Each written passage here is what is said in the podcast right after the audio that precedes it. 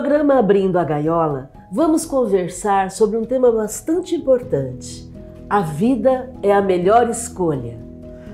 É um tema extremamente útil para você que acompanha o Abrindo a Gaiola, porque a vida é a nossa razão de tudo, né? A vida existe para você, para você crescer espiritualmente, para você progredir.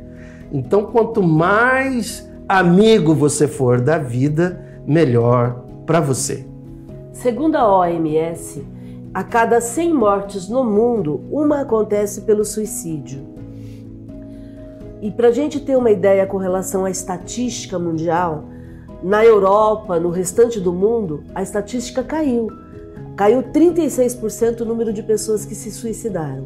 Porém, em todas as Américas, essa estatística aumentou em 17%.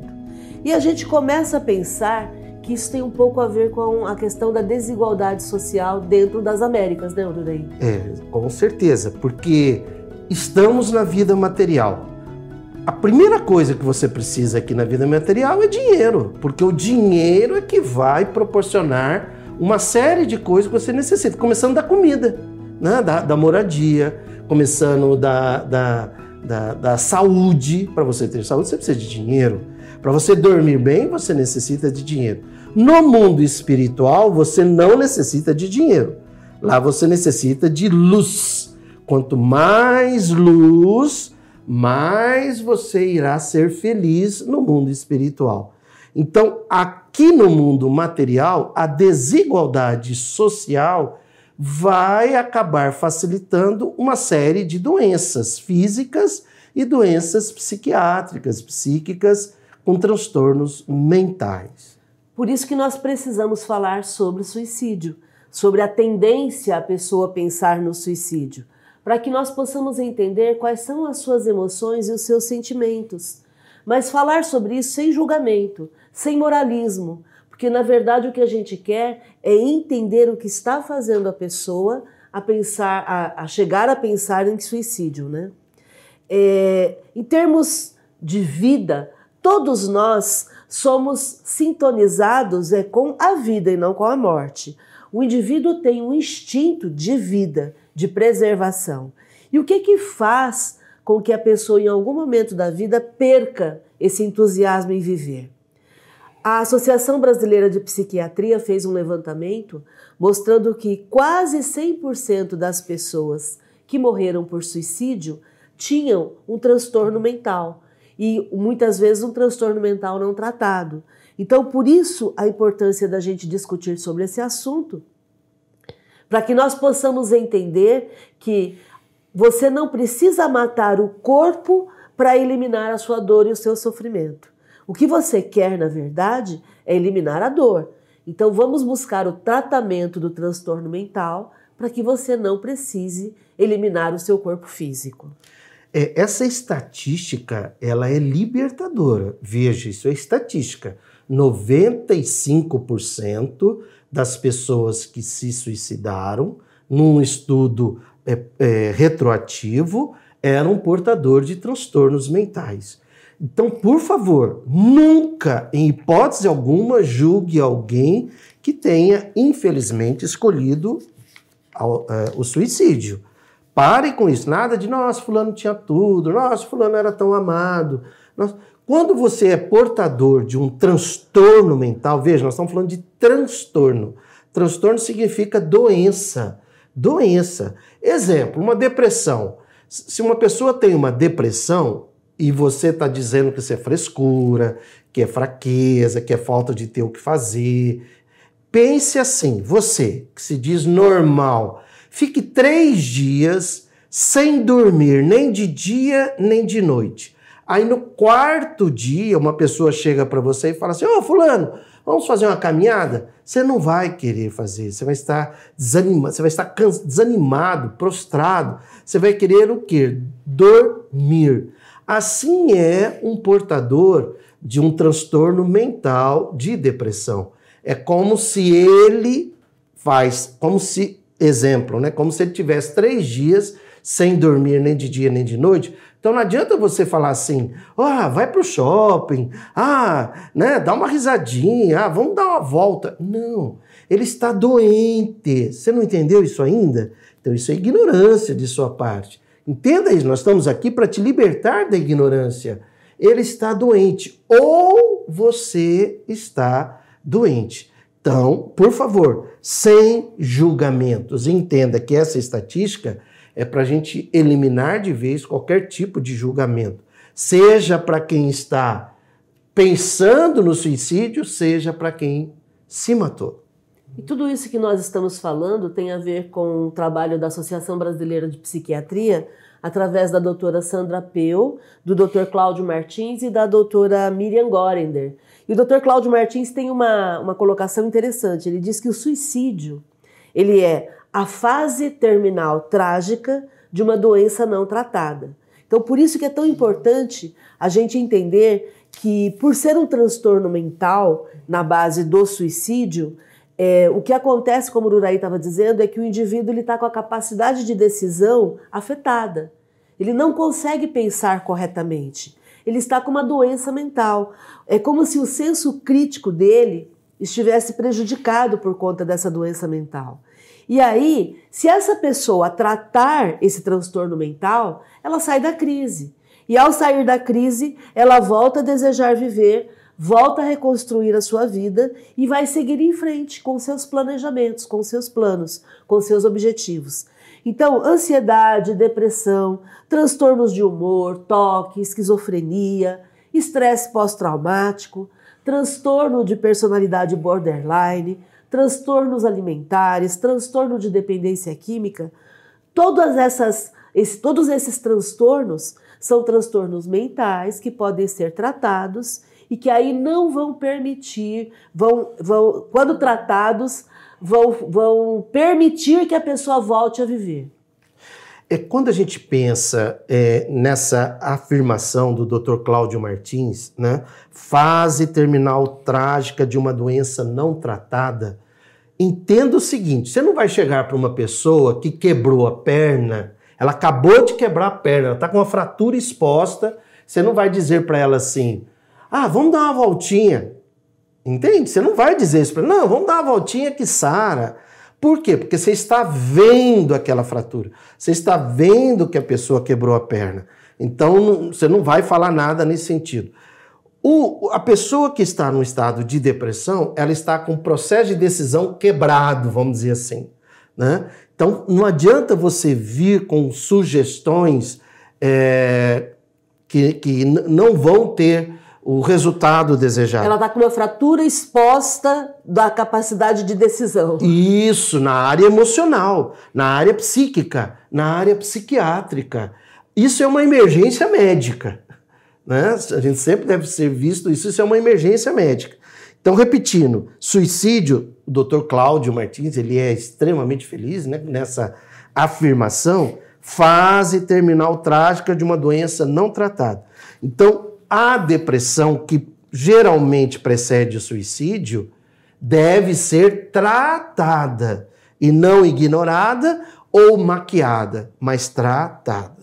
Então, o transtorno mental, na verdade, ele, ele, nós temos a parte genética e a parte epigenética, né? Você quer comentar sobre isso? É, a parte epigenética, né, que é uma ciência epigenética, quer dizer, ao redor do gene, além do gene, epi, além do gene, a epigenética é uma ciência que deve ter em torno dos 20 anos e que ela tem comprovado cada vez mais que apenas a pessoa ter um componente genético que poderia favorecer uma ideação suicida não é por si só determinante do suicídio.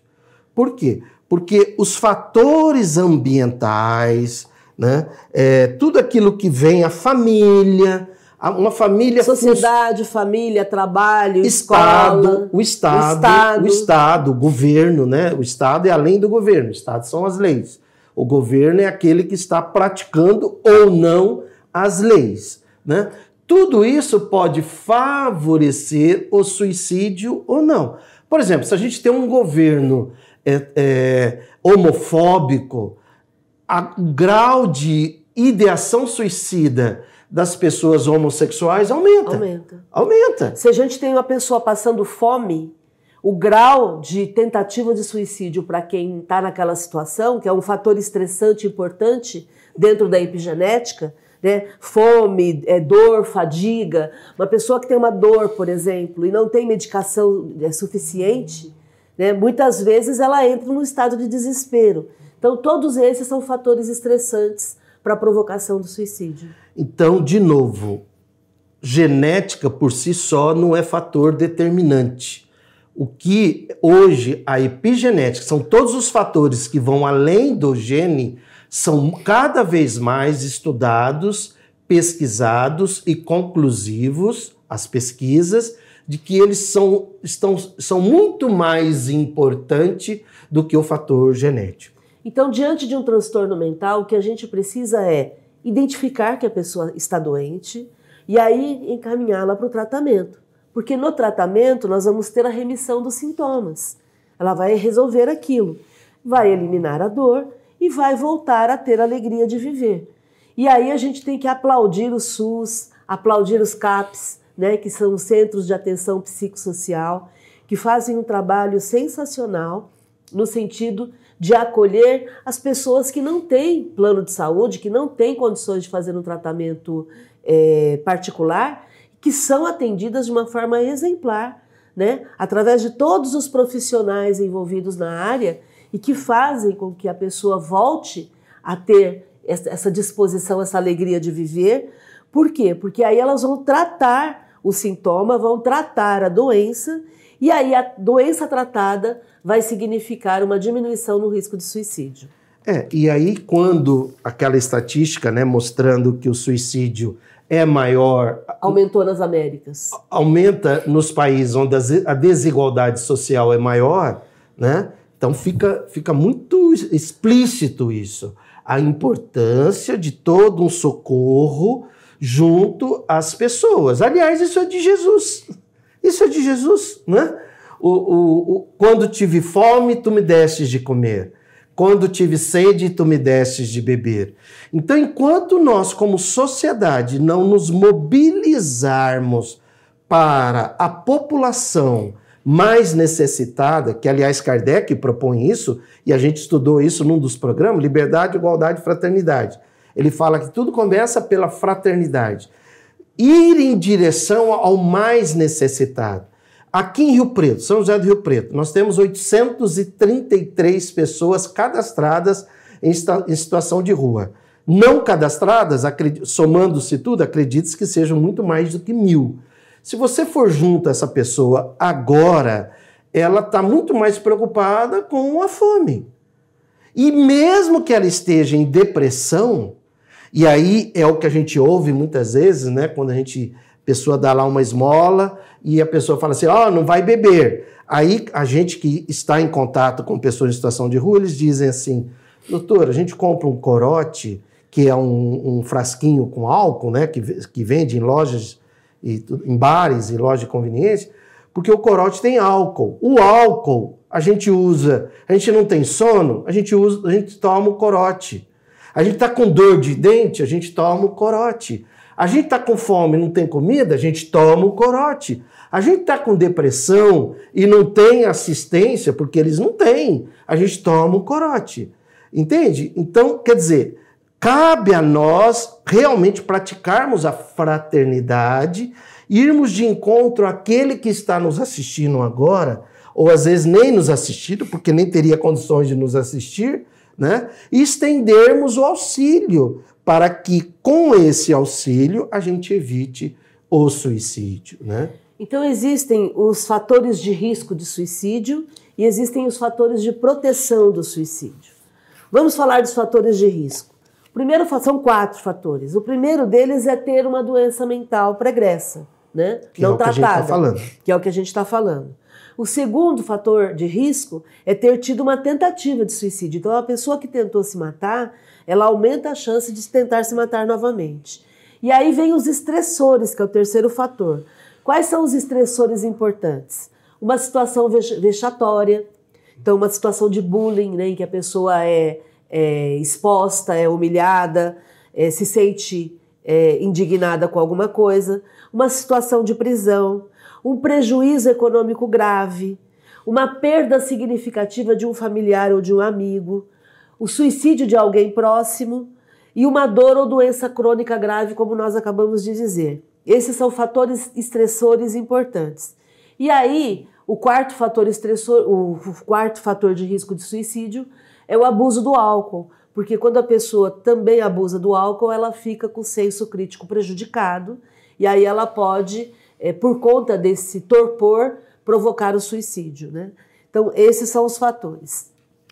E, e, e, e, é muito importante também a gente frisar que aquela pessoa que está dizendo para você, né, ah, a vida tá ruim, ah, nossa, eu, eu preferiria morrer do que qualquer coisa, do que continuar vivo, ela está pedindo socorro.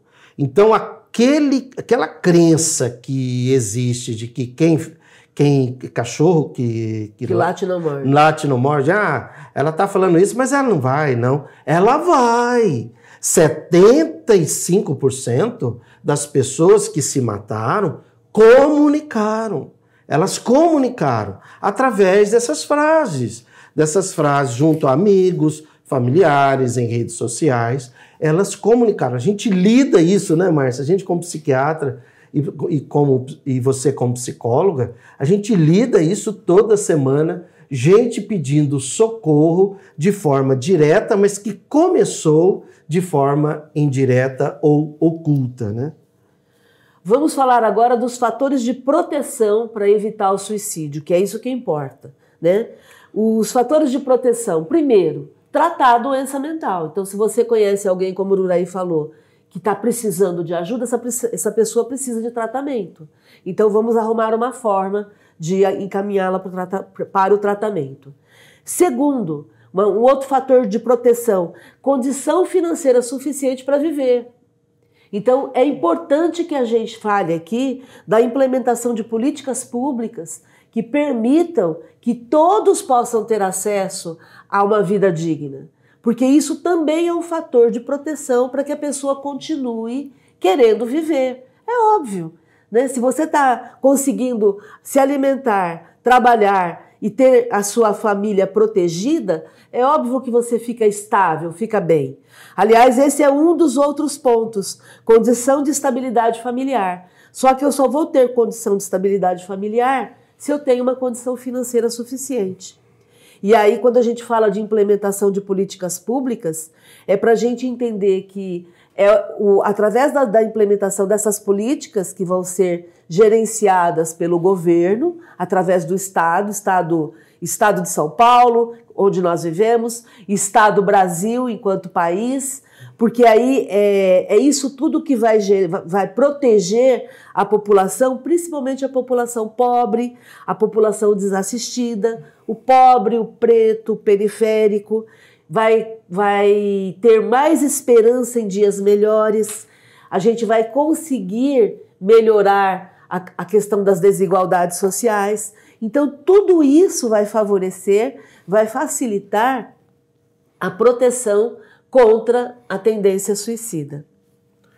Isso. E aqui na questão 799, de que maneira o Espiritismo pode contribuir para o progresso? Resposta. De O Livro dos Espíritos. Né? De O Livro dos Espíritos. O Livro dos Espíritos. É, destruindo o materialismo, que é uma das chagas da sociedade. O Espiritismo pode fazer com que os homens compreendam onde estão seus verdadeiros interesses. Materialismo hoje também é entendido como capitalismo. Então não tem como a gente fugir disso. Por quê? Porque o capitalismo gera competição, o capitalismo gera desigualdade, o capitalismo gera um acima do outro. Então nós necessitamos destruir, veja, ó, destruindo materialismo, não é diminuindo. Os espíritos não falaram diminuindo, eles falaram destruindo o materialismo. Como a vida futura não mais está velada pela nada, aí ele vem aqui, ó, destruindo os preconceitos de seitas, de castas, de cores, destruindo os preconceitos de seitas, de castas, de classes, de cores, de raças. Né? Enquanto a gente não destruir isso, o índice de suicídio ficará muito alto.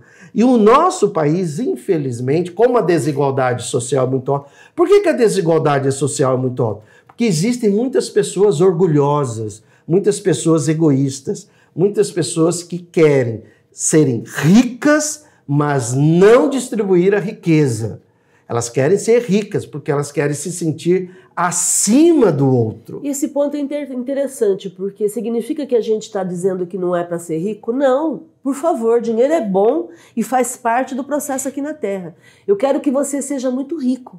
E quero que você também entenda que é importante distribuir riqueza para que todos tenham o essencial. É esse o ponto. Porque de que adianta três, quatro serem extremamente ricos e a maioria ficar na pobreza? Não é disso que a gente está falando. A gente está falando de todo mundo ter o suficiente para viver. É ser próspero e não ser egoísta. É ser próspero.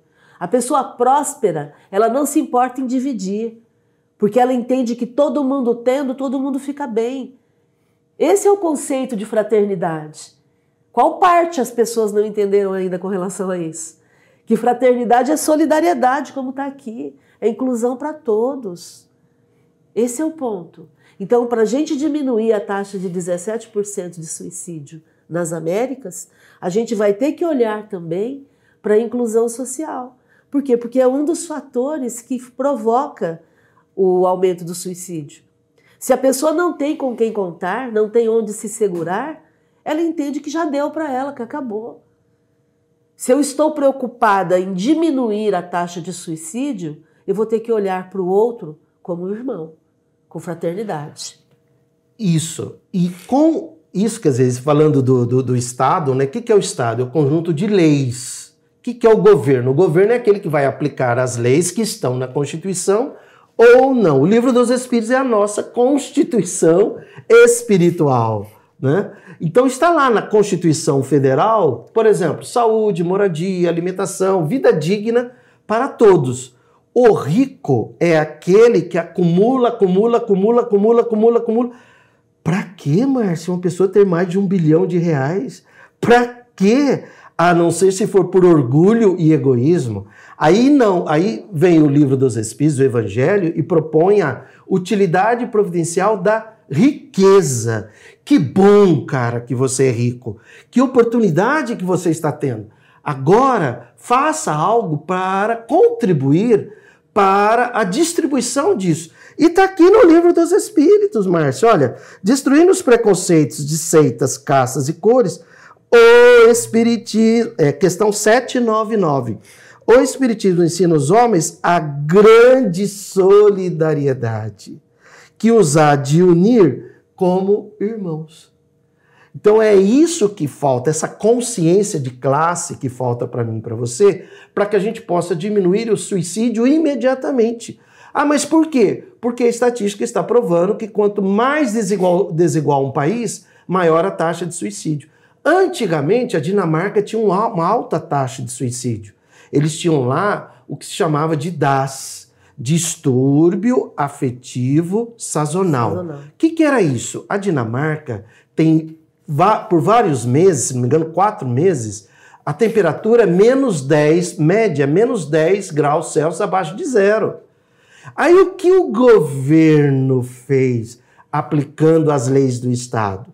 Socorreu todo mundo. Socorreu todo mundo. Peraí, ninguém agora vai se sentir sozinho, a solidão. Resultado, o, os índices de suicídio na Dinamarca estão diminuindo cada vez mais.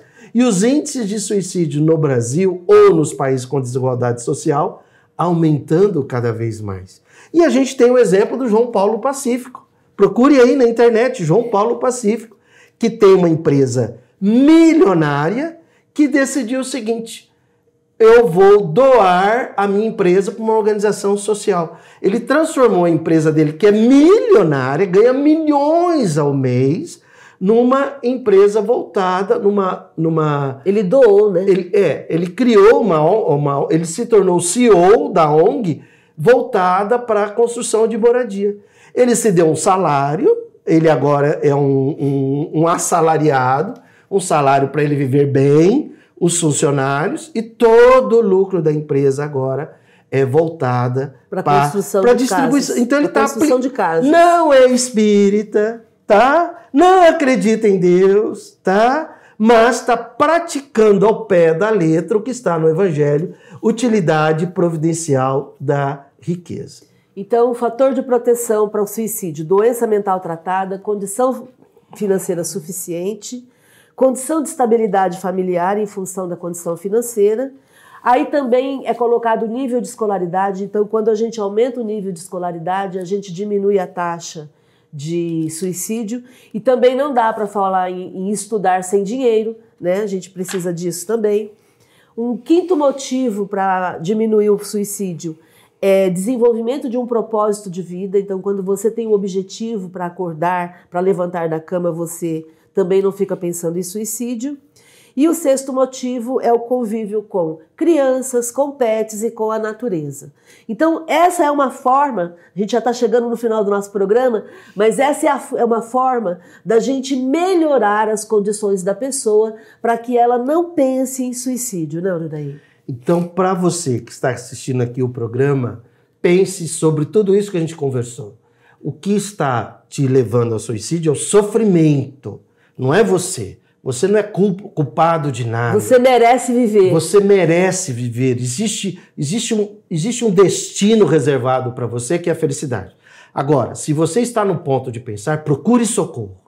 Ligue para um amigo e peça socorro. Fala, eu necessito de socorro. É como se uma pessoa está infartando, a gente não vai querer fazer uma oração, dar um abraço. Socorro médico. A gente fala, liga para o 192. Isso. Entende? Ligue para o 192, peça socorro, que tem jeito. Vamos juntos, você está destinado à felicidade e pode ter certeza que fazendo o que necessita ser feito, você vai recuperar a sua razão de viver e o seu propósito de vida. Sinta-se abraçada, abraçado, amada, amado e felicidade.